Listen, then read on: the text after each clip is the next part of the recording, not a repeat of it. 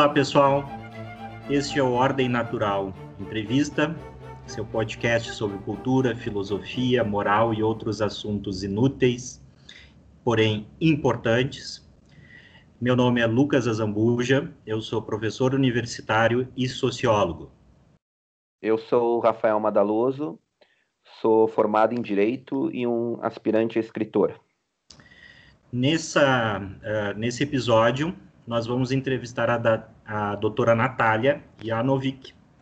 Ela é médica psiquiatra pelo Hospital de Clínicas de Porto Alegre, especialista em dependência química por essa mesma instituição, especialista em psicoterapia de orientação analítica pelo Centro de Estudos Luiz Guedes, formação em terapia comportamental dialética pelo Behavioral Tech Linehan Institute, doutora em psiquiatria e ciências do comportamento pela Universidade Federal do Rio Grande do Sul.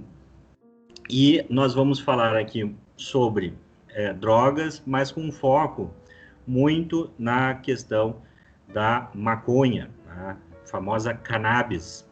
Então, uh, vamos começar essa entrevista. Seja muito bem-vinda, doutora Natália. Uh, uh, nós agradecemos o ter aceitado o convite de falar com a gente sobre esse tema tão, tão importante.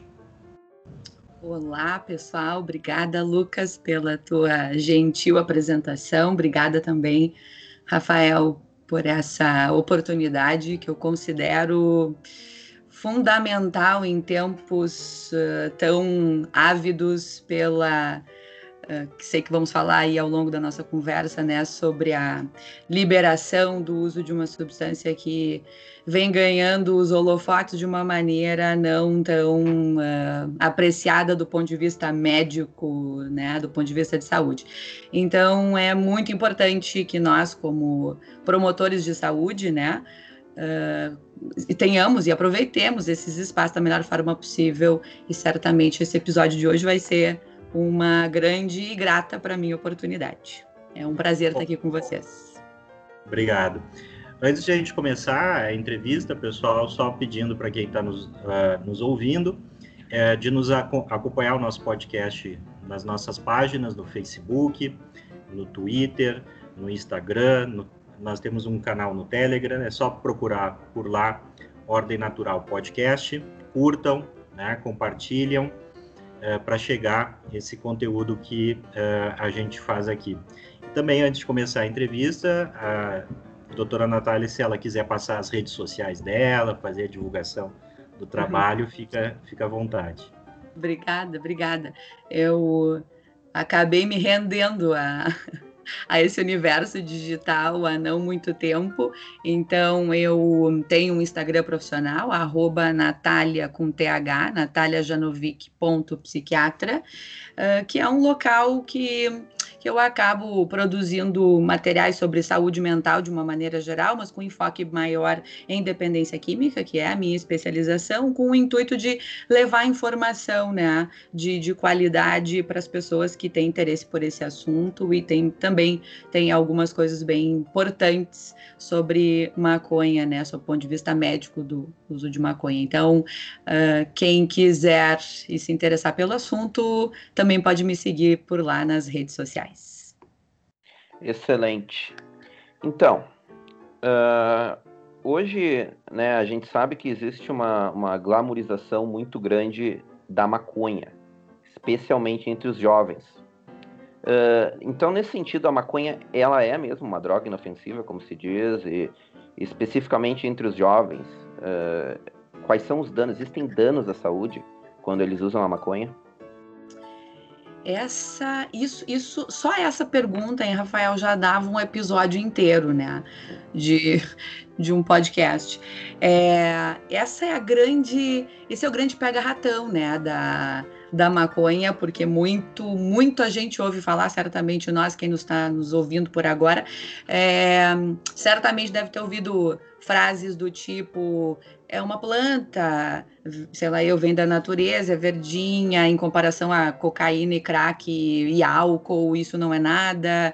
É, mas certamente quem usa esses argumentos não sabe do potencial uh, agravante que a cannabis sativa, a cannabis, né? Tem a cannabis sativa, a índica e a ruderalis, que não existe aqui para consumo nas Américas, é mais da região da Ásia, né? São as, os, os gêneros e as espécies da, da cannabis. O que mais a gente tem de consumo aqui entre a população que a gente considera para efeitos de estudo de 15 a 64 anos são a cannabis sativa e a cannabis índica, né? Um, então a gente tem uma, a gente tem um potencial uh, de agravo à saúde, saúde de uma maneira geral, mas vamos falar do ponto de vista de saúde mental, é, inimaginável e, e, que muitas vezes não é dito, né? A gente tem um, a gente tem um, a gente pode dividir os efeitos, uh, os agravos de saúde mental da maconha em efeitos a curto prazo, efeitos agudos e efeitos crônicos, né? especialmente quando ela é consumida na forma fumada. Eh, demora cerca de 15 minutos para depois do indivíduo fumar essa substância, os seus componentes psicoativos atingirem o sistema nervoso central, que permanecem fazendo seus efeitos, para efeito agudo, né, até 4 a 6 horas. Os efeitos são diversos os efeitos podem ser aquilo que popularmente se chama de viagem, que são os efeitos uh, psicotrópicos. A pessoa pode é, ter uma diminuição da sua capacidade de perceber o ambiente ao redor, a velocidade do processamento de informações fica bastante retardado. É, podem acontecer efeitos uh, de psicose, né? Enxergar coisas que não se, que os outros não estão enxergando, ouvir coisas, barulhos, sons, vozes que as pessoas outras do ambiente que não consumiram a substância estão estão ouvindo, o que pode permanecer a, a longo prazo e desenvolver aquilo que a gente chama, né? Vamos falar mais adiante sobre isso, mas já adiantando o assunto que é importante e sempre cabe ser repetido, é, isso pode levar uma. Isso pode permanecer a longo prazo. Então, aquela psicose que que surge a curto prazo e que tem um efeito transitório, é, pode permanecer a médio e longo prazo e vir a desenvolver uma das doenças, na minha opinião, a mais grave em saúde mental, que é a esquizofrenia. Né? Então, é uma psicose que pode é, ser iniciada a, a, a, partir do primeiro consumo né, de maconha e se sustentar a longo prazo, e aí nós temos um dano neurológico, neuropsiquiátrico irreversível, que é uma doença gravíssima do ponto de vista de saúde mental e pública, que é a esquizofrenia. Isso acaba, isso é só para começo de conversa, né? Uh, a gente, uh, isso, isso, isso, acaba tendo um efeito potencialmente ainda mais danoso, porque a população que mais consome maconha é aquela, aqueles indivíduos numa faixa de 15 a 25 anos de idade. E hoje em dia a gente sabe que o cérebro está em franco desenvolvimento até 21 e há quem diga até 24 anos de idade. Então vocês pensem, a gente tem um, um, um aporte enorme de uma substância potencialmente neurotóxica dentro, em cima de um, de um cérebro ainda em desenvolvimento. Então, quanto e esse é um dos fatores de risco, né, de pior prognóstico em termos de dependência química. Quanto mais precoce for o início de uma substância, de uso de uma substância, isso não é só para maconha, mais graves e de pior prognóstico vão ser os seus efeitos. Então, então percebam, a gente não está falando assim só de né, efeitos a curto prazo. A gente está falando de uma perpetuação de efeitos que começam a curto prazo e quanto mais precocemente for feito seu início, pior vão ser esses desfechos na idade adulta.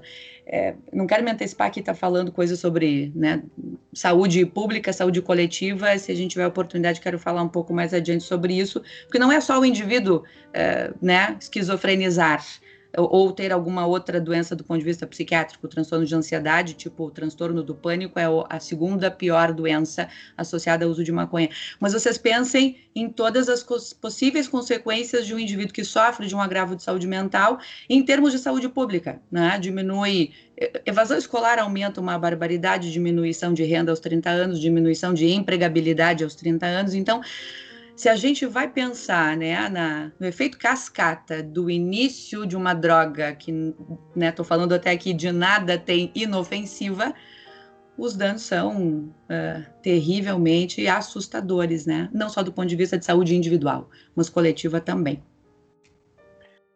É verdade que a maconha não gera dependência, como a gente ouve tanto falar por aí? Não é verdade, Rafael, não é verdade. É, talvez seja verdade a gente dizer que, em comparação a outras drogas, o potencial dependógeno que é a chance que aquela determinada substância tem de vir a causar uma, a, a desencadear-se numa síndrome de dependência é menor. Mas o potencial dependógeno, isso com base em dados científicos, né? O potencial dependógeno da maconha gira em torno de 9 a 9,5%. Em comparação a álcool, por exemplo, o álcool tem um potencial dependógeno de 14, 14, 15%. Cocaína um pouco mais, crack é bem mais, e isso tem uma relação com enfim, uma série de coisas, né? O, o, tanto de outras diversas substâncias que existem junto na formulação daquela droga, composição daquela substância, a via de administração, a frequência de uso, o início, a idade, né? Quanto mais precoce, mais dependógena é a droga. Uh, e aí independe de ser maconha ou crack, por exemplo, né? Mas uh, não é verdade, não é verdade. A maconha, sim, pode causar dependência, tanto é que um dos critérios diagnósticos para a gente uh, falar em dependência química é a gente uh, identificar no quadro do indivíduo sintoma de abstinência. E nós também, ao contrário do que muita gente fala, maconha sim causa síndrome de abstinência, né? Causa tolerância, abstinência e deturpação cognitiva, que são os pilar, uma trinca fundamental quando a gente fala em dependência química. Então, sim, causa dependência, sim, causa sintomas de abstinência e um controle inibitório deficitário uh, a longo, médio e longo prazo. É, isso é, é muito interessante, é, porque, assim, é, como tu já falou, né, é, a maconha ela é muito utilizada por jovens, de, de uma maneira geral, né, assim, a gente é, principalmente numa, numa idade tão crucial e confusa é. ali, que é a, a puberdade, né, hormônios, enfim. Uhum. E, em geral, né, até onde assim meu, meu senso comum consegue identificar, uhum. quando os jovens usam maconha, eles não usam só a maconha, né? Uh, eles usam normalmente, uh, inclusive assim, em ocasiões uh, sociais, junto com o consumo de álcool. A gente sabe que no uhum. Brasil tem uma lei dizendo que não é né, permitido vender álcool para menores de 18 anos, mas a gente sabe que né, essa lei é praticamente não aplicada. Né? Uhum. É, eu queria te perguntar um pouco, né, o, quais é as consequências para a saúde, né, é, é psicológica, enfim, é, dos jovens dessa mistura, né, do uso dessa mistura de álcool com maconha, já que são duas drogas que alteram a percepção, o humor e geram, né, como tu acabou de falar, um grau de dependência mais ou menos similar. Uhum, uhum.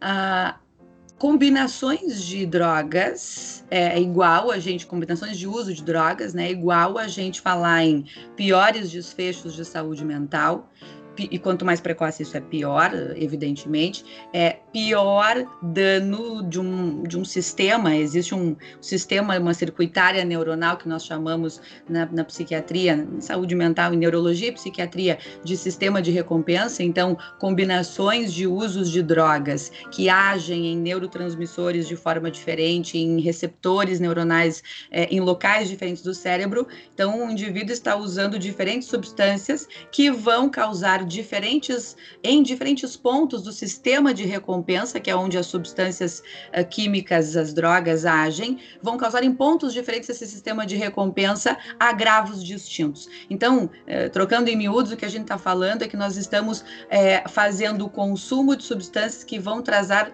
tratar, tratar e trazer diferentes transtornos mentais, né? Por exemplo, maconha causa tem Maconha age num sistema uh, próprio dentro do sistema de recompensa que se chama sistema canabinoide.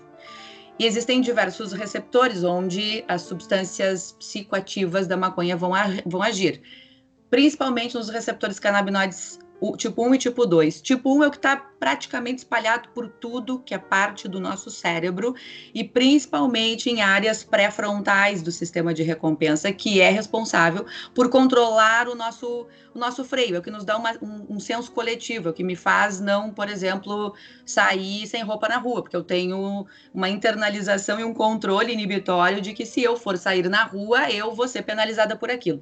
Então, quanto maior é o consumo e mais precocemente o consumo consumo dessa substância, piores vão ser os danos nessa região do cérebro chamada córtex pré-frontal, que faz com que o indivíduo não tenha uma capacidade de controle inibitório e de planejamento de execução de tarefas a médio e longo prazo. Isso é o que maconha mais faz em comparação a outras drogas. Outras também fazem. Álcool também.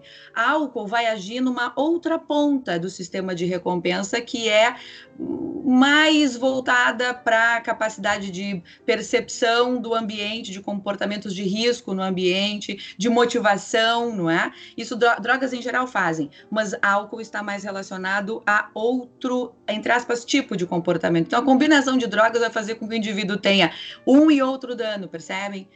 Uh, independentemente do que que álcool faça e do que que maconha faça, é importante que a gente sinalize aqui o seguinte: existe uma circuitária que fica toda comprometida, que é o sistema de recompensa, e ao cabo de algum tempo de uso, nós vamos ter uma ou outra características do comportamento humano deficitárias, ou uma síndrome amotivacional, que é o que a maconha mais faz, ou a capacidade de perceber é, risco diminuída, ou um controle inibitório deficitário.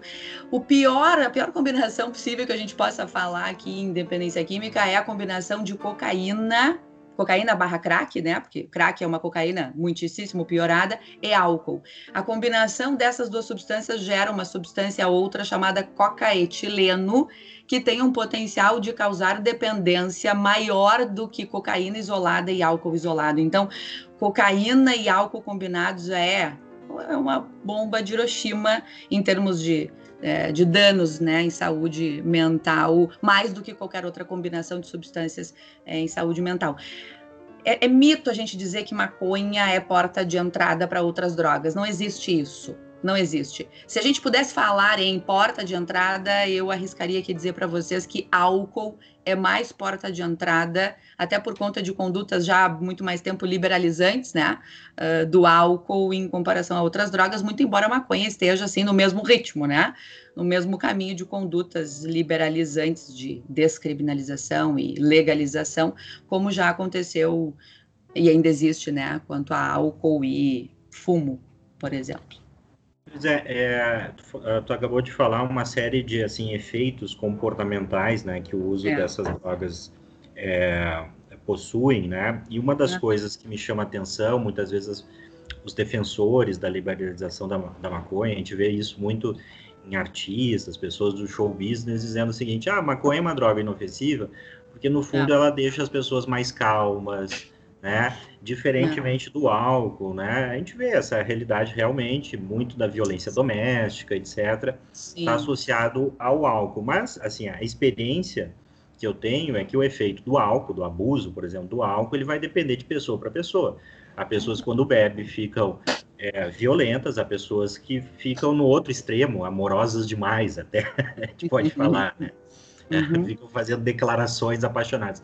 Com a maconha é a mesma coisa, ou seja, o uhum. efeito uhum. vai depender muito da pessoa, ou seja, há uhum. pessoas que é, têm uma tendência à violência e isso pode piorar com o uso da maconha? Claro, super importante esse teu apontamento, Lucas, super importante mesmo. É, cerca de 50, 48 a 50, 51% da população brasileira estudada, isso é de 15 a 64 anos de idade, fazem uso de álcool, por exemplo a porcentagem de diagnóstico desses 40, 50% da população consome, 10, 12% tem um diagnóstico de alcoolismo. Então, assim, todo mundo que usa álcool vai ter a doença, vai desenvolver um transtorno relacionado ao uso de álcool, que é um nome técnico para isso? Não, evidentemente. A mesma coisa vale para outras substâncias, né? Um, no Brasil é menos de 1%, menos de 1%. A gente tem cerca de também 8, 7, 8% da população brasileira que usa maconha, mas deste contingente, isso não quer dizer que 7, 8% tem um transtorno relacionado ao uso de maconha, de cannabis, né? Cerca de 0,3, 0,34 para ser mais precisa, é, é o que tem o diagnóstico de transtorno relacionado ao uso de de maconha. E isso sim varia uh, de indivíduo para indivíduo, mas esse é só um dos fatores, né? Uh, a gente pode falar aqui em fatores de risco relacionados à dependência química, e isso vale não só para maconha, mas para drogas outras de uma forma geral.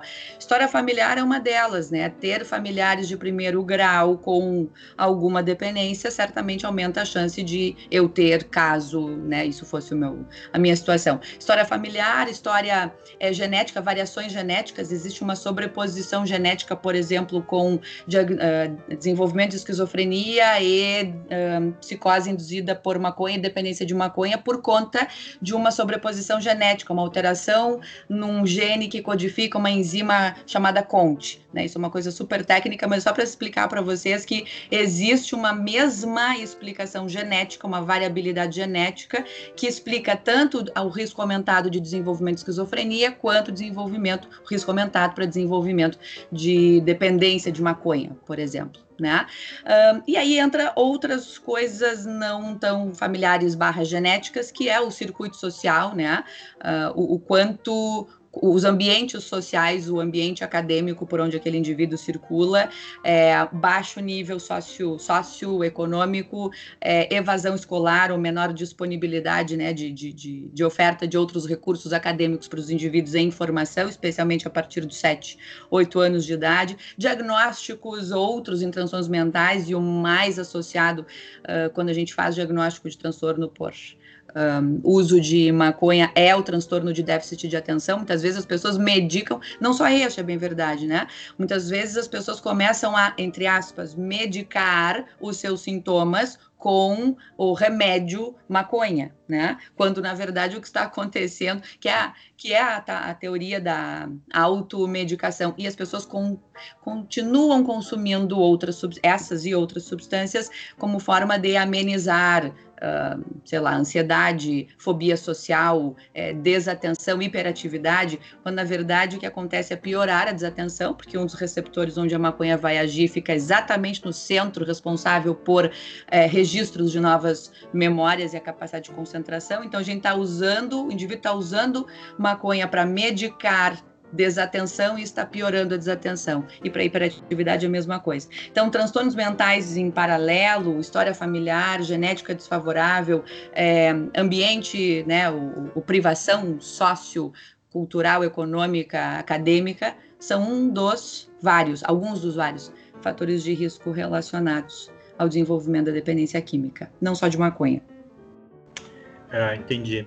Uma outra coisa que eu acho interessante é, por exemplo, o tabaco, né, o cigarro, é, ele foi, ele tem um, hoje tem um estigma muito forte, né? Existe, se gasta milhões em campanha para inibir, né, o, o cigarro, né? Mas a gente vê assim o cigarro até onde eu, eu consigo ver, né, não é uma droga que altera tanto, né? Uh, digamos assim, a percepção das pessoas, o comportamento das uhum. pessoas, etc. Mas ela, é, ela, é, ela tem um estigma hoje, né? É muito uhum. grande e as campanhas falam dos danos à, à saúde, né? O, o câncer, é, uhum. no caso dos homens, impotência sexual e por aí vai, câncer de mama, eu imagino, nas também. mulheres também, né? Uhum. A maconha, normalmente, ela é fumada, né? É consumida com, uh, a partir do fumo, né? Uh, tem paralelos nos danos ah, da saúde entre maconha e o cigarro, ou não? São uh, drogas diferentes nesse sentido? São equivalentes. Importante a gente lembrar disso. A gente fala muito sobre danos psiquiátricos, né, do uso dessas que alteram a capacidade de percepção e do comportamento, mas também existe risco uh, aumentado de desenvolvimento de câncer de pulmão, câncer de bexiga, câncer de próstata, câncer de ovário e útero em mulheres, associado ao uso de maconha, uh, tanto quanto, tanto quanto não, as porcentagens variam, mas não é estatisticamente significativo. A gente pode falar que, do ponto de vista aqui prático, para quem está nos assistindo, existe risco para o desenvolvimento de doenças clínicas, né, não, não psiquiátricas, relacionadas a, relacionadas à maconha também. Há não muito tempo atrás, talvez vocês devem ter lido, porque ficou lido ou ouvido né, nos noticiários cerca de um ano e pouco atrás, houve uma onda de mortes em jovens nos Estados Unidos, principalmente relacionados a, aos cigarros eletrônicos, né? Uh, e, e, se investigou uma barbaridade aquilo para ver se era de fato aquilo ou quais eram os componentes no, no, no líquidozinho que se coloca no, no cigarro eletrônico para ser vaporizado e a, a, a, substância presente com que se associou os danos pulmonares irreversíveis. Muitos jovens foram a óbito por uma doença pulmonar grave secundária ao uso de cigarros eletrônicos, que esse é o nome todo, tem uma sigla chamada EVALI, E-V-A-L-I, para quem quiser ler mais a respeito. É, então, essa foi o, essa, essa, é a sigla que denominou a síndrome respiratória grave associada ao um, uso de cigarro eletrônico, porque dentro do líquidozinho uh, do aromatizador que se coloca no cigarro eletrônico existia uma pequena porcentagem de, pasmem, mas não tanto, THC, que é o principal, o princípio ativo, né, psicotrópico uh, presente na cannabis sativa. Então, não é só câncer de pulmão, porque a gente está falando aqui câncer de pulmão, né, em tese, se desenvolve daqui 30, 40 anos. Nós estamos falando sobre doenças clínicas com potencial letal de desenvolvimento de curto prazo. Curto prazo é dias, semanas, né? Uhum. De desenvolvimento de uma doença clínica. Então, existe. É, agora, uma, uma questão sobre a qual tu já se manifestou, tu já disse que tu gostaria de falar, né?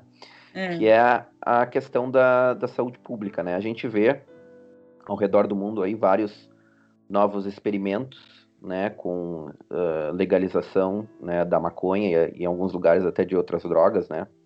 E como é que a medicina, né, e mais especificamente a psiquiatria, tem se posicionado sobre, sobre essas experiências né, de legalização da maconha ao uhum. redor do mundo? Uhum. É, essa é uma questão, essa é, isso é outro que dava um outro episódio aqui desse podcast, não tenho dúvidas. Vamos tentar resumir esse ponto super importante, né? Hoje, é, dificilmente a gente reagiria, né, com estranheza se alguém chegasse aqui para nós e dissesse: eu sou contra o uso de cinto de segurança, ou eu sou contra o uso de capacetes e, e, vamos lembrar que o uso até foi, eu fui, eu não sabia, não lembrava. Eu fui olhar quando é que foi, quando é que se passou a ser obrigatório o uso de capacetes e cintos de segurança. É coisa de agora, 97. 97, quando mudou a lei de trânsito. É isso, né, Lucas? Estou balançando. Sim, é, sim, é, mais, é isso. Mais ou menos por aí. 96, então, 97, 97. É isso aí. Então, nós estamos falando, e hoje, nós estamos em 2021, é, hoje em dia, passou-se esses 20 e pouquinhos anos, a gente não olha com estranheza, nós não olhamos com estranheza, de, nós, população de uma maneira geral, não estou nem falando do ponto de vista médico, uh, de saúde ainda, né? Nós não olhamos com estranheza para medidas que são pró-saúde, pró-proteção, é, é, a favor de fator, fatores de proteção. Se a gente estivesse aqui falando sobre liberação do uso de cinto de segurança, não precisa mais usar liberação do uso de capacete, nós estaríamos agregando fator, um fator de risco, claro que não é só isso, né? Fator de, uh, o único fator de, de proteção é usar cinto de segurança, evidentemente que não, tem uma série de outros. Mas nós estamos falando de um que certamente e, e cientificamente se comprova que protege contra uma série de coisas. Agora a gente translocando, deslocando esse, esse, esse raciocínio, essa lógica para o uso de maconha, é a mesma coisa. Nós estamos aqui falando sobre, nós estamos discutindo liberar ou não algo que representa fator de risco para a saúde. Se a gente está aqui falando sobre, e, e, por óbvio, sobre não ser a favor de liberar do, as pessoas para o uso de cinto de segurança, por que, que estaríamos também falando a favor de liberar o uso de maconha, que é fator de risco para a saúde, tanto quanto é não usar cinto de segurança ou capacetes? Então, é esse tipo de raciocínio do ponto de vista de de população, população em geral e nós como, né, promotores de saúde, médicos de uma maneira geral, médicos não só, né, promotores de saúde, agentes de saúde, é, temos que ter em mente. Eu já falei no início da nossa conversa sobre alguns, a lista é grande, alguns dos agravos em termos de saúde saúde, desempenho acadêmico, é, sei lá, desempenho é, social, empregatício, associados ao uso crônico de maconha a gente está falando, discutindo o assunto da legalização sem levar tanto em conta esses aspectos. Nós estamos aqui falando sobre regulamentar é, e, e, tributar né, uh, o uso de o cultivo, a colheita, a propaganda, a liberação né, em larga escala de uma substância que evidentemente vai fazer com que a disponibilidade para aquela população, vamos lembrar de 15 a 25 anos, que é a que mais consome, então vai estar mais disponível para os indivíduos mais vulneráveis. Então, nós estamos agregando um fator de risco uma população que já é mais vulnerável. Então, do ponto de vista médico, científico e também do ponto de vista de saúde pública, nós estamos colocando, agregando, colocando em larga escala um fator de risco a mais. Temos que lembrar que daqui 20 anos a gente vai ter que ter mais dinheiro, vamos ter que tirar mais dinheiro de algum algum lugar para tratar uh, esses indivíduos que vão uh, ter mais, vão incrementar aí os dados epidemiológicos de esquizofrenia. A gente vai ter que ter mais disponibilidade de recurso para tratar uh, transtorno do pânico. Nós vamos ter que ter mais recurso para sustentar indivíduos que têm uma capacidade de produção de renda e de emprego menor. E isso não é Natália que está falando, né? Isso são dados científicos de populações acompanhadas. Tem um N, tem um, uma, uma amostra de toda a população da Finlândia, toda a população da Finlândia. Adolescentes, cerca de 20, 23 mil adolescentes foram acompanhados durante 22 anos. E isso, e aí do ponto de vista psiquiátrico, esses indivíduos que começaram o uso de maconha por volta de 14 anos, lá com 33, 34 anos, tiveram três vezes mais chance de desenvolver depressão grave depressão grave. E desses indivíduos que desenvolveram depressão grave, a taxa de ideação e tentativa de suicídio girou em torno de 50%. Então, nós temos que, quando eu falo em saúde pública, é muito pensando também do ponto de vista é, de saúde mental. A gente vai ter que lidar com taxas maiores de esquizofrenia, transtorno do pânico, é, tentativas de suicídio e, enfim, suicídios consumados, uh, que muito ainda, né? Tem existe de tabu ao, ao redor. Então, falar em legalização é falar, trocando em miúdos, em aumentar o fator de risco para a saúde uh, pública, saúde coletiva, saúde individual, nem se fala, né? Tem uma, tem uma ideia uh, de que descriminalizar Uh, diminui taxas de violência, como se a única coisa para diminuir taxas de violência diminuiria o tráfico como se a única coisa que estivesse uh, contribuindo para o tráfico fosse a proibição das drogas, né? Não existem soluções simples para problemas tão complexos como é o tráfico. Uh, o estado do, do, Colorado, por exemplo, né, foi um dos, que, um, dos, um dos vários americanos que descriminalizou e legalizou uh, o uso de maconha já há algum tempo. O Oregon fez agora também, em novembro, se não me engano, de 2020. Vamos ver como é que vai se comportar o estado do Oregon daqui a algum tempo, mas do Colorado a gente já tem alguns dados Por exemplo, do ponto de vista de violência né, e de segurança pública, as taxas do, do, do Colorado indicaram uma, uma piora da desigualdade social, ou seja, quem tinha grana para comprar a maconha legalizada naquele estado eram os uh, de maiores condições uh, econômicas. E quem não tinha grana para pagar a maconha legalizada daquele estado, traficava, e aí tráfico nesse, nesse caso era uh, trazer de um estado vizinho, eram aqueles com piores condições, ou seja, uh, o, o, aprisionamento de indivíduos caucasianos neste estado diminuiu e o aprisionamento de indivíduos afrodescendentes hispânicos aumentou. Então, a descriminalização neste estado, por exemplo, não só não diminuiu como a, a violência, como aumentou a desigualdade social. Então, a discussão é muito mais ampla do que apenas descriminalizar por conta da violência e acabou a história, percebem?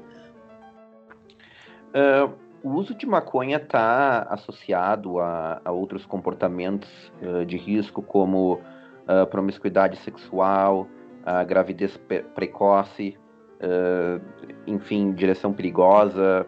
Ah, Tu sabe que hum, tem um estudo espanhol que espanhol, se não me engano, de 2018, que avaliou quais eram as substâncias mais associadas aos acidentes de trânsito grave e grave eles consideraram com morte.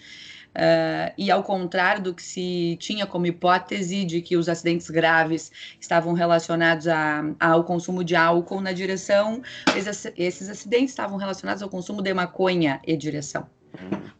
Não existe um, não existem uh, taxas específicas, estudos específicos, por exemplo, assim, tão contundentes, eu diria, para relacionar uh, um comportamento de risco específico com o uso de maconha, mas uma coisa é certa, uma coisa é certa, nós podemos afirmar, é o uso de drogas, maconha e outras drogas, de uma maneira geral, diminui a percepção de risco, e aí condutas liberalizantes como legalização e descriminalização de drogas é, diminuem a percepção de agravo, de risco que aquela substância pode trazer para o indivíduo. E isso se explica a partir de um fenômeno neurobiológico, inclusive, como eu disse um pouco, um pouco antes. As substâncias agem no córtex, uma das áreas, né, mais, mais gravemente, eu diria, afetadas pelo uso de substâncias é o córtex pré-frontal, que é o nosso freio, é o nosso controle inibitório, que fica deficitário, que fica defasado. Então, evidentemente, o uso de substâncias vai lesar aquela parte do cérebro que controla a nossa capacidade de perceber riscos e, portanto, tomar alguma atitude de acordo com a nossa percepção. Se a nossa capacidade de percepção está diminuída, logo, consequentemente, de forma uh, lógica, as condutas de risco aumentam porque a percepção está diminuída. É, aí se dirige com mais imprudência, enfim, né? É. Ah, sem dúvida, sem dúvida. Se dirige com mais imprudência e, e, e, o tempo de resposta, a partir do momento que eu percebo, o risco também está retardada, não é? Uhum. Então, isso aumenta a capacidade de memória uh, verbal, Sim. que é aquela memória que a gente. A memória de curto prazo. Tu me fala uma, uma coisa agora e eu sou capaz de dizer no minuto, nos próximos cinco minutos seguintes a, a, a fixação da, da, memória verbal, que é essa de curtíssimo prazo, também fica defasada. Então, se eu estou uhum. sob efeito de alguma substância e alguém me dá uma informação sobre, sei lá, o trânsito, a minha memória verbal vai estar prejudicada, eu não vou seguir aquelas instruções, né? Uhum. A longo prazo, nem se fala, né? O centro da memória, que fica no hipocampo, é uma das regiões mais afetadas uh, pelo uso de maconha. Uhum. Uh, então, assim, até pela tua experiência, assim, pelo que tu vê, o, qual, uh, quais têm sido as causas que levam os jovens a, consumir, a consumirem maconha e outras drogas? É, é apenas uma, uma curiosidade ou existem outros fatores também nesse, uh, nesse fenômeno? Exi eu falei um pouco antes sobre os fatores de risco, Sim. né?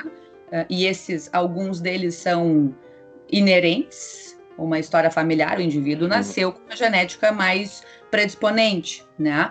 O ambiente familiar uh, também não é algo que seja exatamente uma, uma escolha, mas também nós podemos falar sobre uh, fator de risco. Em algum momento, talvez adiante, a gente possa falar aqui sobre como é que a família pode ser fator de risco ou fator de proteção, porque dependendo do comportamento do ambiente doméstico onde aquele indivíduo se desenvolve, sim, a família poderá ser um agravante ou um atenuante, um protetor, né, do consumo de maconha. É, neste caso, por exemplo, o consumo de maconha pelos pais, pelos progenitores, é fator de risco. ambientes mais punitivos, coercitivos, de pouco diálogo, também de pouca troca, né, as relações familiares familiares deturpadas e ou marcadas por punição e por coerção também uh, aumentam as taxas né, de consumo de substâncias e estamos nos direcionando mais para maconha aqui e um baixo vou chamar de monitoramento né, familiar, porque não é assim. Suporte. Uh, isso, sem dúvida, sem dúvida, suporte, acolhimento, Sim. monitoramento não é uma não é monitoramento ostensivo, não é uma vigilância, né, no pé, porque isso também uma pegação no pé, porque isso também acaba uh, fazendo com que o ambiente seja expulsivo para este adolescente, mas tampouco ser acolhedor, receptivo, é, no sentido de deixar espaço para o diálogo e para a fala, né, deixar o, o adolescente, o, esse indivíduo em formação num papel de, de fala e não apenas de escuta de uma fala coercitiva, são fatores uh, causais, né, relacionados ao início, à experimentação, ao desejo é, do consumo de, de substâncias. É, é, é, bem verdade que a gente tem que aqui também lembrar uma outra coisa. É, é, é, infelizmente, mas essa é uma verdade, a gente tem pouco, né? Vamos combinar que estamos nós três aqui nessa conversa, esse diálogo, essa conversa importantíssima, importantíssima, vai para um podcast que pode ter acesso a menos pessoas do que nós gostaríamos, os conteúdos que eu publico nas minhas redes sociais e eu produzo e com muita atenção, eu, eu busco as melhores informações para colocar no, no, no, meu Instagram e assim como eu, vários outros colegas sérios, sérios, dedicados né, à saúde de uma forma geral fazem isso, mas isso tem pouco acesso.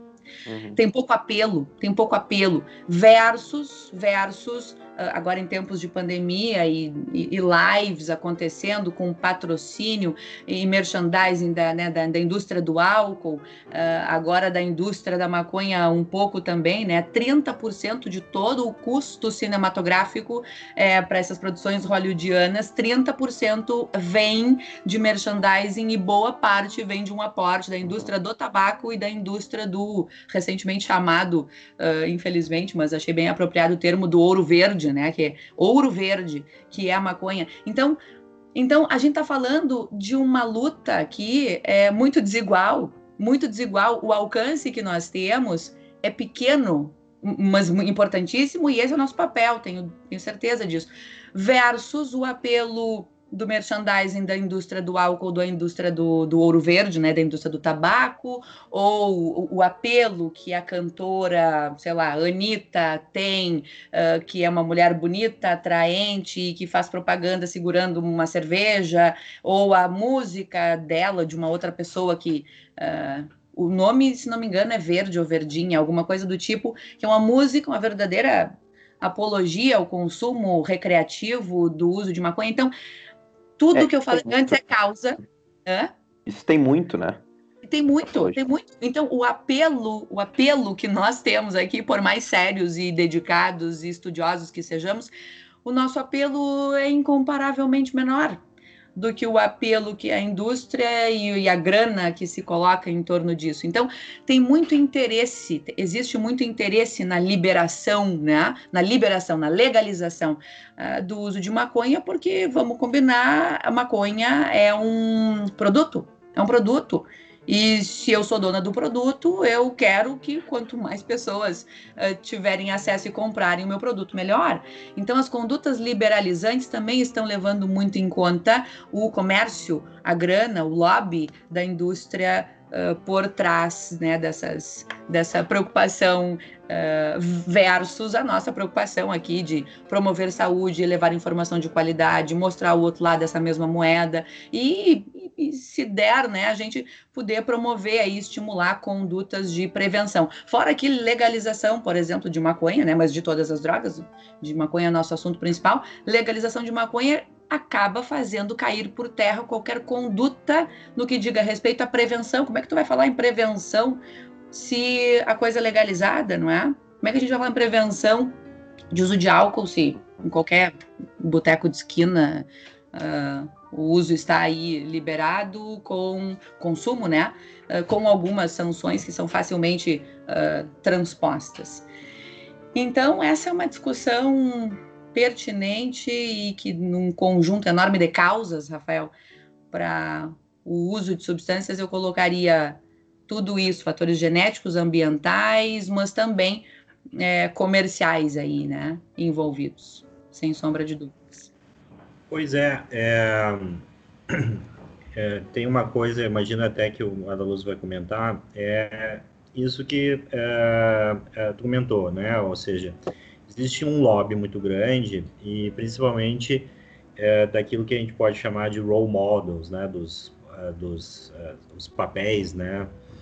Os uhum. modelos, né? Vindo ah. muito da indústria do show business, né? A maconha até é, foi muito é, glamourizada, né? Isso começou ali nos anos 90, mais ou menos, né? aqui no uhum. Brasil, pelo menos, né? E hoje uhum. atingiu uh, patamares muito grandes, né? Uhum. Então, assim, é, normalmente até os pais que se preocupam, né?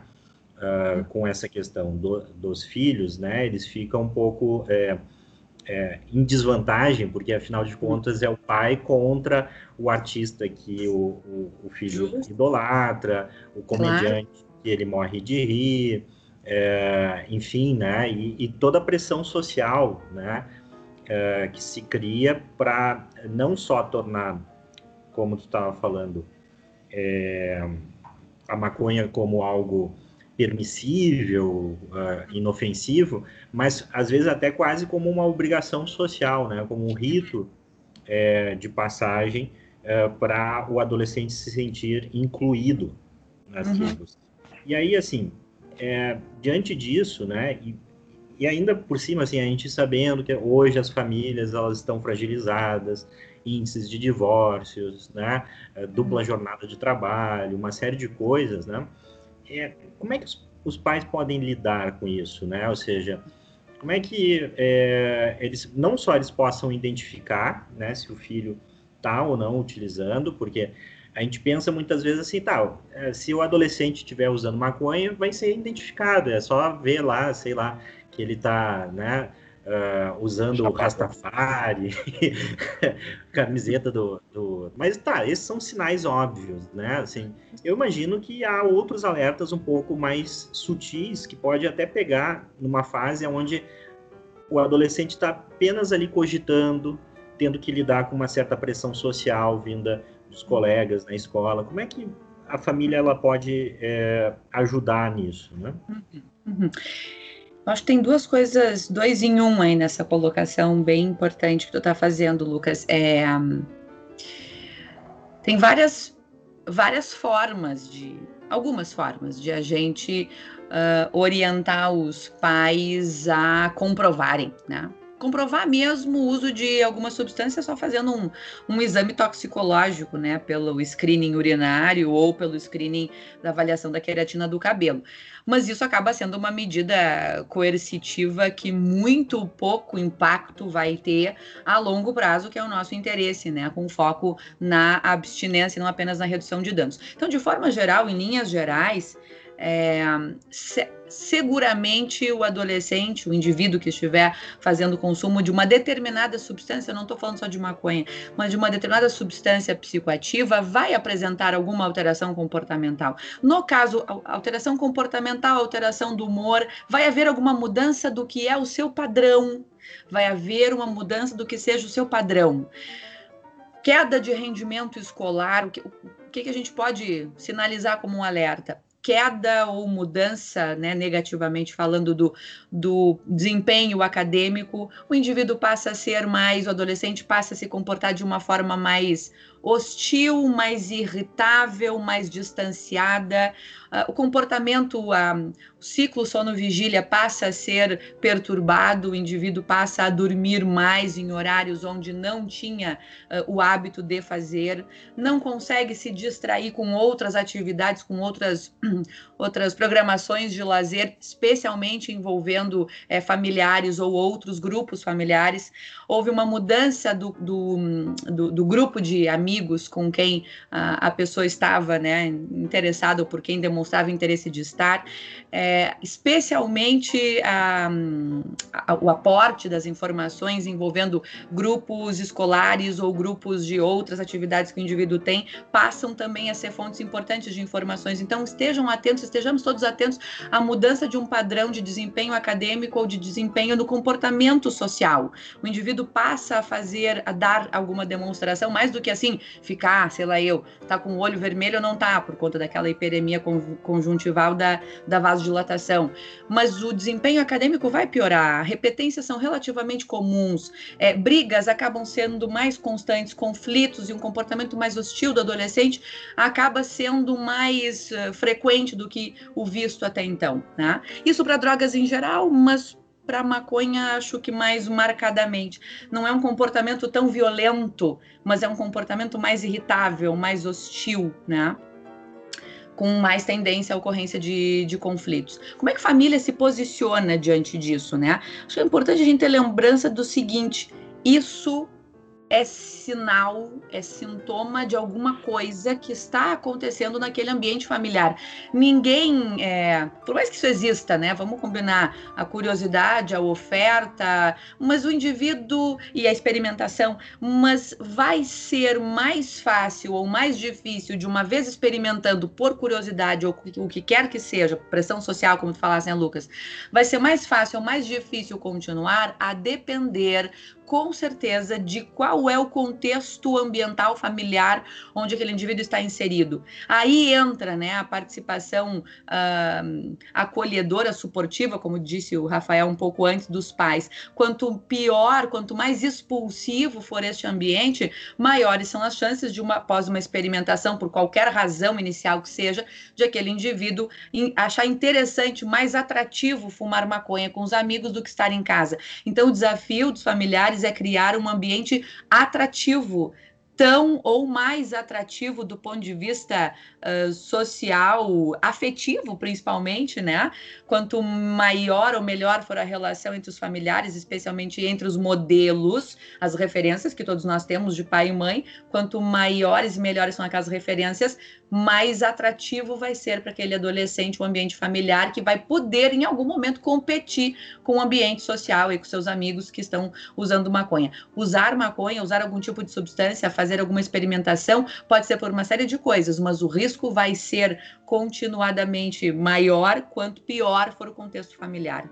E aí, nesse sentido, a gente tem que lembrar do seguinte. E isso, isso é, é, causa um certo espanto em algumas pessoas, é, para quando eu digo é, inde, independentemente de como esteja o seu filho neste momento, busque uma ajuda para si. Não é, busque uma ajuda para si. Tá, mas e o meu filho, como é que ele vai fazer? E se ele tá. Eu tenho que, assim, bancando o mártir. Eu tenho que evitar, eu tenho que proteger, eu não posso deixar que ele use determinada substância.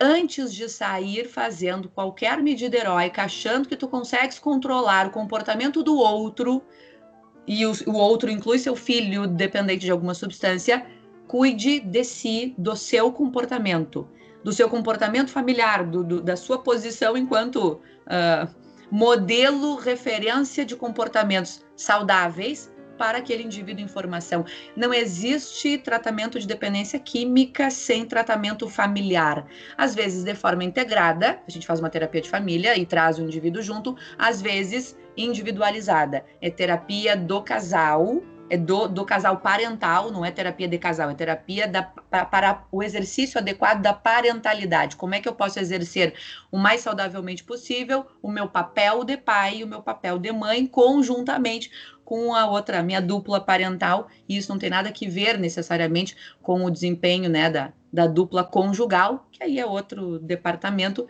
mas que também fica né, prejudicada com certeza. Então, tratamento da dependência química sem família dá para fazer, mas é um caminho espinhoso.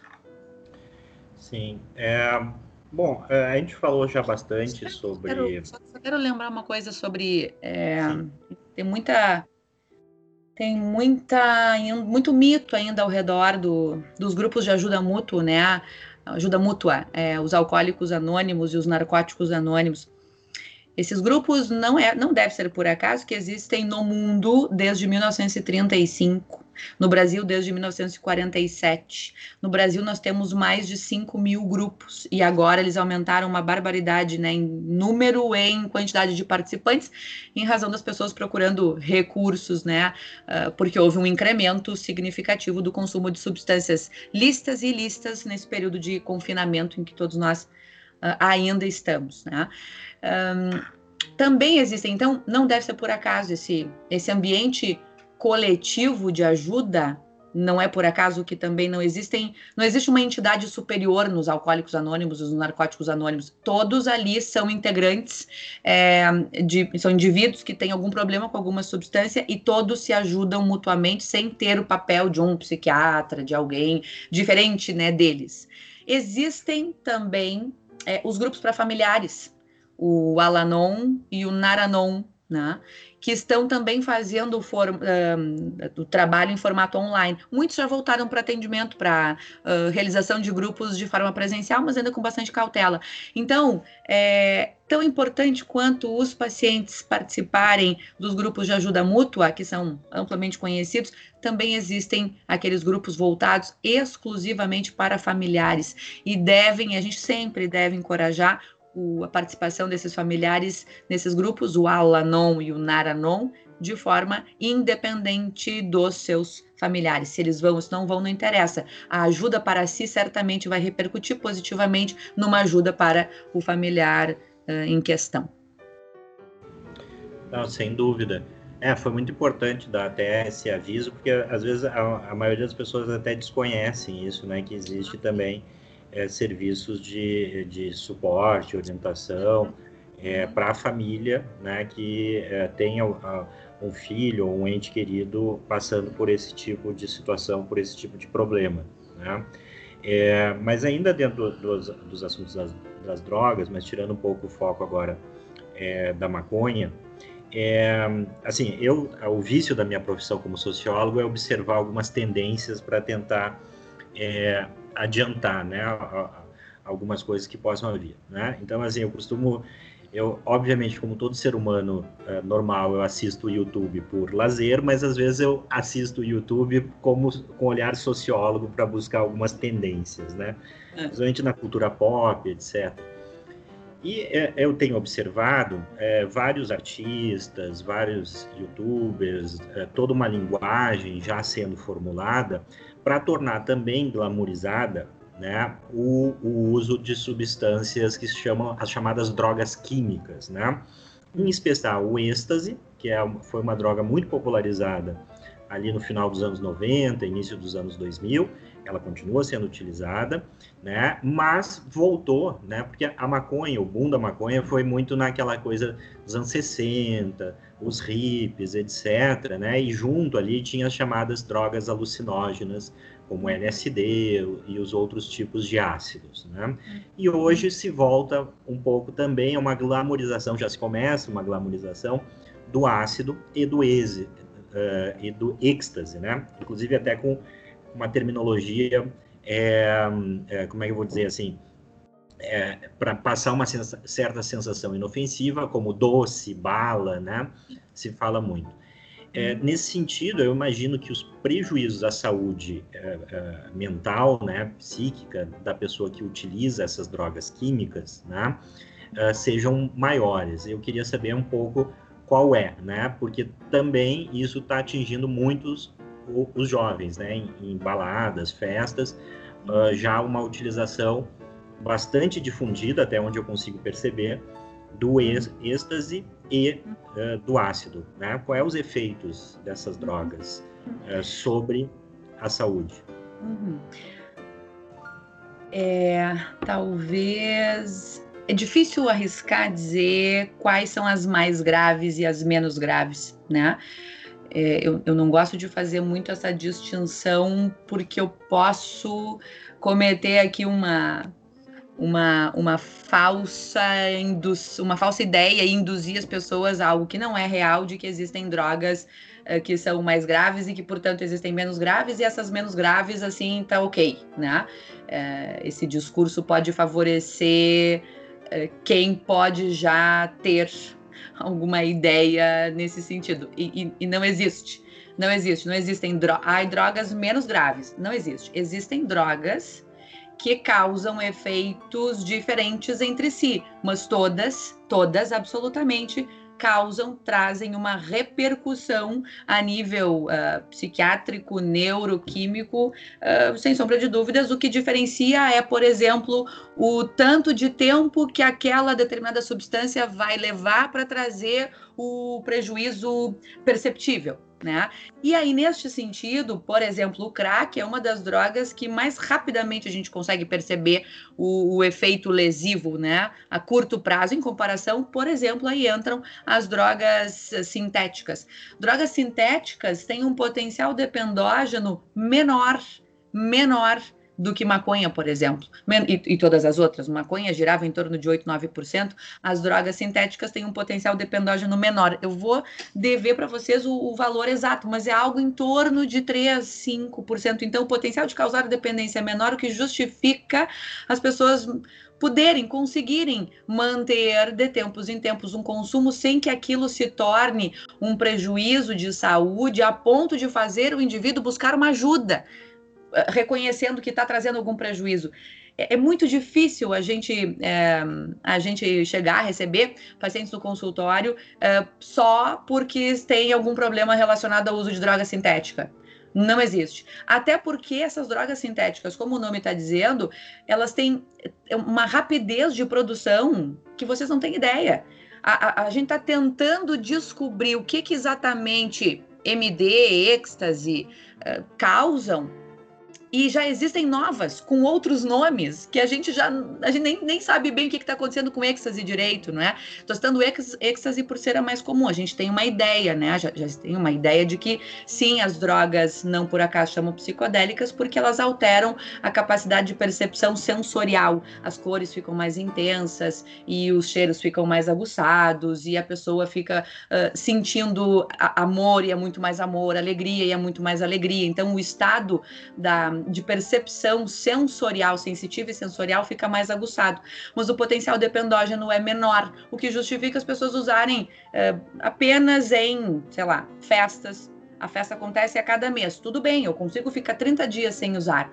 O potencial de causar dependência é menor. Então, se a gente pudesse categorizar o que, que é mais ou menos grave, eu diria que maconha é muito mais grave. Muito mais. Álcool muito mais grave do que drogas sintéticas. Mas vejam, eu não estou dizendo que não é grave que não é um problema, causam alterações, mas num potencial de fazer o indivíduo perceber que aquilo traz prejuízo muito menor e, portanto, o indivíduo busca muito menos ajuda para este problema exclusivamente. Porque, enfim, pode, pode se passar algum período longo de tempo sem que aquilo represente algum prejuízo mesmo, né? Funcional, executivo funcional. Então, assim, é, é se ouvia muito dizer, né? É, então é um mito, por exemplo, que se ouvia muito dizer é, das drogas sintéticas, né, que o fulano tomou e aquilo ficou no organismo e daqui a pouco aquilo é ativado, né, e a pessoa, ou a gente diz ali, ah, o fulano tomou um ácido e não voltou nunca mais, né, desenvolveu uma, uma doença uh, psiquiátrica Sim. severa, etc., Sim. e permaneceu uhum. uh, na viagem, como se diz, uhum. Uhum. Uh, para sempre. É mito isso ou é, isso é, é verdade? Isso é verdade, isso é verdade. É, tanto todas as, todas as substâncias psicoativas têm um potencial uh, psicotizante, não necessariamente esquizofrenizante, né? Psicotizante quer dizer desenvolver um episódio psicótico agudo que cronificou, que pode vir a ser ter o nome de esquizofrenia, mas não só. Os indivíduos passam a podem ter um risco. Só estou dizendo que o risco de desenvolver um episódio psicótico e uh, voltar ou não e aquilo cronificar usando drogas sintéticas é menor do que, usa, do que maconha, por exemplo, em qualquer das suas subespécies. Mas não é mito, é verdade, né? Uh, loló, cola de sapateiro, que são as drogas uh, químicas sintéticas mais. Um, mais baratas, vamos chamar assim, né? Tem um potencial psicotizante uh, maior, porque a mistureba toda de mil componentes uh, que existe naquelas, naquelas substâncias é, aumenta o risco, os agravos de saúde, não só mental, clínica também, né? Mas não é mito, que fique bem claro, não é mito, é verdade. Aproveitando isso, né, do, uh, mencionou o Loló, a gente está na época de carnaval, né, com a pandemia, muitos dos carnavais, muitos, eu acho que todos, né, carnavais de rua foram cancelados, mas normalmente nessa época no Brasil se utiliza muito o tanto o loló como o famoso lança-perfume, né? Eu nem uhum. sei se, se são sinônimos, se são diferentes, mas enfim, é, são duas drogas que são consumidas, né, principalmente nessa ocasião.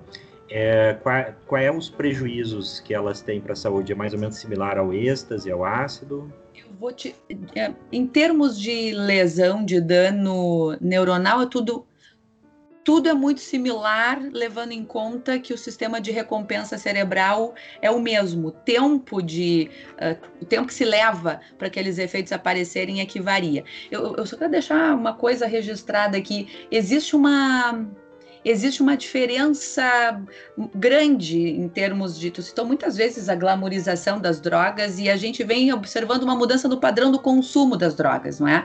Na década de 60, 70, uh, maconha é, era e, e drogas. Uh, hoje que a gente conhece como sintéticas eram as mais prevalentes, né? A maconha mais do que qualquer outro. Aí na década de 80 a gente, a gente vem fazendo uma importação, né, do uso de, de substâncias cerca de 10 anos depois daquilo que acontece lá nos Estados Unidos. Na década de 80 é mais ou menos 80, 80, 80, 80, 90, 80 para 90, as drogas, maconha foi dando lugar ao início de cocaína inalada, injetável, depois inalada, depois o crack na década de 90, 2000 e aqui no Brasil, cerca de 5, 10 anos depois, a coisa vem acontecendo. Então, hoje em dia, a população que usa, o perfil da população que usa crack, loló, lança perfume, escola de sapateiro, perfil é muito. Perfil socioeconômico é um versus o perfil de indivíduos que usam MD, êxtase, um, ou drogas, outras drogas sintéticas, maconha sintética. Uh, então, a gente tem que diferenciar o perfil do usuário potencial dependente de acordo com né, as suas condições sociais, econômicas, educacionais e isso diferencia o perfil do consumo da, de uma ou de outra substância. Então, quando a gente fala de crack, loló, cola de sapato, são drogas baratas. São drogas baratas. Um, um, uma, uma bucha, um pino de cocaína custa em torno de 20 reais. Com um pino de cocaína, a pessoa pode consumir, pode uh, produzir até 300 reais de, de crack. Cada pedra de crack é 5 reais. Então é muito, é muito. É muito crack para uma, uma pequena, né, entre aspas, quantidade de cocaína. Então, o perfil de usuários dessas drogas mais baratas uh, certamente é uma população que não é tão estudada assim. Então, os dados que a gente tem são pequenos uh, de uma população marginalizada e que é essa que consome essas substâncias. Então, falar em carnaval, loló, lança perfume, a gente está falando de uma população que talvez não uh, frequente esses carnavais que são estudados, percebe? A gente teria que falar aqui sobre consumo de droga sintética, álcool, maconha e cocaína uh, em festas glamorizadas, digamos assim, de carnaval. É, é então, seguindo uh, a nossa conversa sobre, né, na linha do crack, ela é, né, o crack é uma das substâncias mais temíveis, né, ao ponto de que eu não me lembro, assim, de ver na mídia a glamorização do crack, que é né, a mesma coisa, da mesma forma que se glamoriza a maconha, uhum. né? E, uhum. e, eu também já ouvi falar de que é, a, a, primeira vez que a pessoa usa o crack, né, é. é já na primeira vez a pessoa fica viciada, né? E já é um realmente uma luta assim para a pessoa conseguir se livrar daquele vício só uma vez depois que usou. É verdade isso aí? E de fato o crack, né? Qual é, qual é o perfil também do viciado nessa, uhum. nessa droga. Uhum. É, o crack é uma droga, como eu disse, né, muito barata, muito barata. Uma pedra de crack custa em torno de cinco reais. Então, é, quem não tem grana para consumir drogas em que um, um, pino de cocaína custa 20, drogas sintéticas muito mais do que isso, uh, então acaba consumindo uma a, a substância que está disponível, que é disponível. Cachaça hoje em dia é mais barato que água um litro de cachaça é mais barato que a água.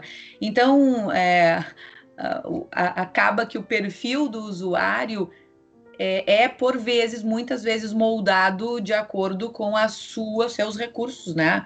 Sociais, econômicos, principalmente.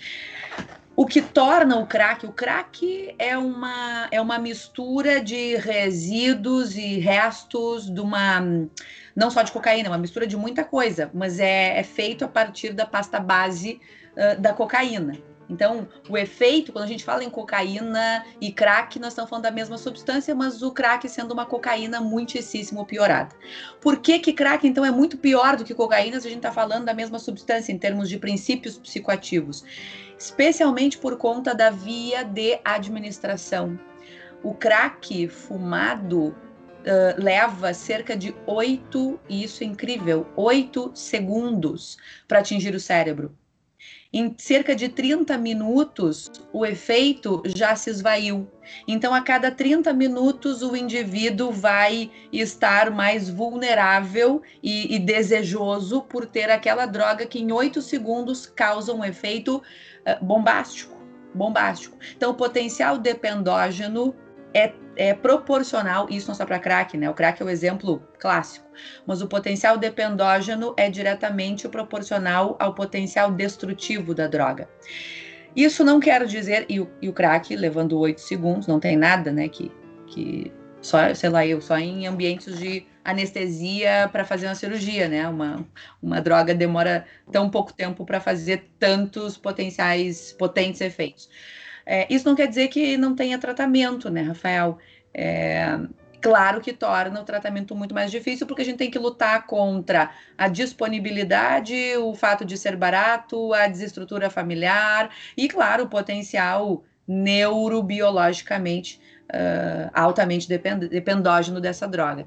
Não quer dizer que não tenha tratamento não podemos dizer que tenha cura. A gente não fala em cura em dependência química e transtornos mentais de uma maneira geral. Existe um, um controle, mas que exige né, dos órgãos uh, cuidadores da família um ambiente de continência muitíssimo mais alinhado do que em tratamentos de outras dependências, né?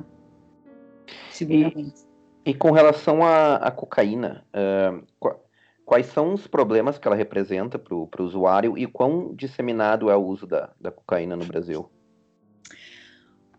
Os dados, quando a gente fala em epidemiologia, os dados de dependência de cocaína e de crack não são. No último levantamento de 2016, eles separaram, mas classicamente os dados epidemiológicos colocavam dependência de cocaína e crack tudo num bolo só, justamente porque a gente está falando da mesma substância. Uhum. O último levantamento de 2016, que é o terceiro Lenude, uh, separou dependência de cocaína e dependência de crack. A gente está falando também algo em torno de me menos de 1%, é um pouquinho mais, um pouquinho menos do que maconha, para vocês terem ideia. É algo em torno, é menos do que 1% em termos de dependência. Em uso, a gente certamente tem um, percentual maior. O problema da cocaína, o que a gente tem, são vários. Todos que eu já falei a respeito de dependência química, sistema de recompensa, desinibição comportamental, mas aquele para o qual a gente precisa ter um alerta especial são os eventos vasculares, cardiovasculares relacionados em indivíduos jovens, né, até 40 anos de idade. A principal causa uh, mortes de infarto em indivíduos jovens é evento uh, cardiovascular relacionado à overdose por cocaína, né? Uh, AVCs, especialmente isquêmicos, mas não só, e infarto em população jovem tem relação, a gente sempre tem que desconfiar e investigar intoxicação né, aguda, uh, overdose por, por cocaína, pelo seu efeito vasoconstritor subsequente. É, Agora, é, finalizando, a gente sempre faz entrevista, tá uh, com uma um certo uh, tradição, né? Uma tradição recente que é hum. pedir para o entrevistado dicas de leituras, né? Hum. Nesse sentido, sobre esse assunto, drogas, pode ser hum. voltado à maconha ou de maneira geral, eu, a gente queria te pedir du duas dicas, né, de leituras. Uma direcionadas aos pais, né, pessoas que não só os pais, mas a família de maneira geral, né, que tem uh, para lidar com a questão das drogas e a outra para os jovens, né? O que, que, seria uma, uma boa literatura para uh, eles entenderem um pouco dos riscos, né? É, do uso de drogas, se tu puder nos indicar. Claro, claro. Um, tem, eu faço parte, já vou, já tô, tô, tô me lembrando de, de indicações digitais também, porque em, em tempos tão hipermodernos e tecnológicos, acho importante a gente aproveitar esses recursos né, uh, para o bem, não só para o mal. É, existe uma associação, Associação Brasileira de Estudos sobre Álcool e Outras Drogas, que produz uma série de materiais, e materiais são uh, livretos né, disponíveis de forma gratuita no, no site da ABEAD, A-B-E, A-B-E-A-D, ABEAD. É, existem lives, palestras, eventos gratuitos voltados para a população. Então, no site da ABEAD tem um link voltado para a psicoeducação de materiais, de livretos informativos a respeito só uh, sobre dependência química, né? Uh, tem um livro que eu gosto e sempre que possível recomendo para todos os familiares que eu atendo de pacientes, né, com algum transtorno relacionado ao uso de substâncias, que se chama Seu Adolescente Desafiador, do Russell Barkley, que é um professor de pediatria e psiquiatria e pediatria da Medical, Medical Institute ou University, agora não me lembro, of South Caroline. Depois a gente pode colocar por escrito se for melhor. O nome do livro é Seu Adolescente Desafiador. É um livro que traz uh, dicas, orientações, informações sobre como manejar situações conflitivas. Embora o título diga Seu Adolescente, isso serve para qualquer problema familiar do ponto de vista interpessoal, né? Como tratar de forma assertiva com seu adolescente, como estabelecer regras de maneira assertiva e não conflitiva, que é a, base, né, do tratamento familiar quando a gente está falando de dependência química. E existe um outro, uma outra recomendação que eu sempre faço para para fa familiares e aí também para indivíduos que querem se informar uh, a partir de uma fonte segura e confiável, que é um livro que se chama Maconha, Uh, tratamento, prevenção e políticas públicas da Alessandra Dil, da Sandra Pilon e, e, colaboradores e mais uma série de outros colegas que escreveram uh, capítulos a respeito, então, de como é que surgiu maconha no mundo, para que, que serve, danos, efeitos uh, colaterais, né, danos psiquiátricos e clínicos, e também fala sobre, a gente não falou hoje, mas serve para uma outra oportunidade, sobre o canabidiol, né? muito está se falando aí atualmente o uso terapêutico do canabidiol, que é muito diferente de a gente falar de, de maconha medicinal. Maconha não é medicinal, maconha é uma coisa. Canabidiol é outra coisa. Uhum. Canabidiol é um dos componentes, né? Um dos mais de 450 componentes presentes na cannabis sativa, e este sim tem um potencial terapêutico. Então, ali neste livro, é, um dos capítulos uh, eu e outros dois colegas escrevemos especificamente sobre o canabidiol e o uso terapêutico, que é muito diferente de falar que maconha, né, a planta maconha, é, é usada para fins terapêuticos, o que não é verdade. Então tá, muito obrigado por essa excelente conversa, doutora Natália. É, disponibilizar o tempo aí, né? A gente está, para quem não o pessoal que está nos ouvindo não, não vai saber, mas a gente está gravando aqui no meio do feriado, e disponibilizado o tempo aí do, do feriado dela, na agenda dela. É, foi ótima a nossa conversa, esse tema é muito importante, como uhum. foi reforçado, há uma série de mitos, né, e uma guerra de informações que. É, o outro lado leva vantagem, mas a gente tem que fazer aí a nossa, a nossa parte. Né? Uhum. Quero te agradecer uh, novamente por uh, ter dado essa entrevista para gente. Imagina, eu que agradeço né, mais uma vez né, a generosa e gentil oportunidade para esse espaço que para mim é sempre, sempre motivador quando a gente está fazendo a nossa parte e contribuindo para a saúde individual, familiar e coletiva.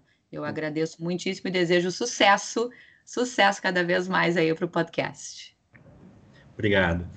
Então, pessoal, esse foi o Ordem Natural Entrevista. Por favor, né, reforçando, curtam aí a nossa página no Facebook, inscreva-se no nosso canal lá no Telegram e nos siga no Twitter, no Instagram e no YouTube. Também nós temos lá o, o áudio né, do, do podcast. É, por hoje, então, é só. Até o próximo episódio. Fiquem com Deus e até a próxima.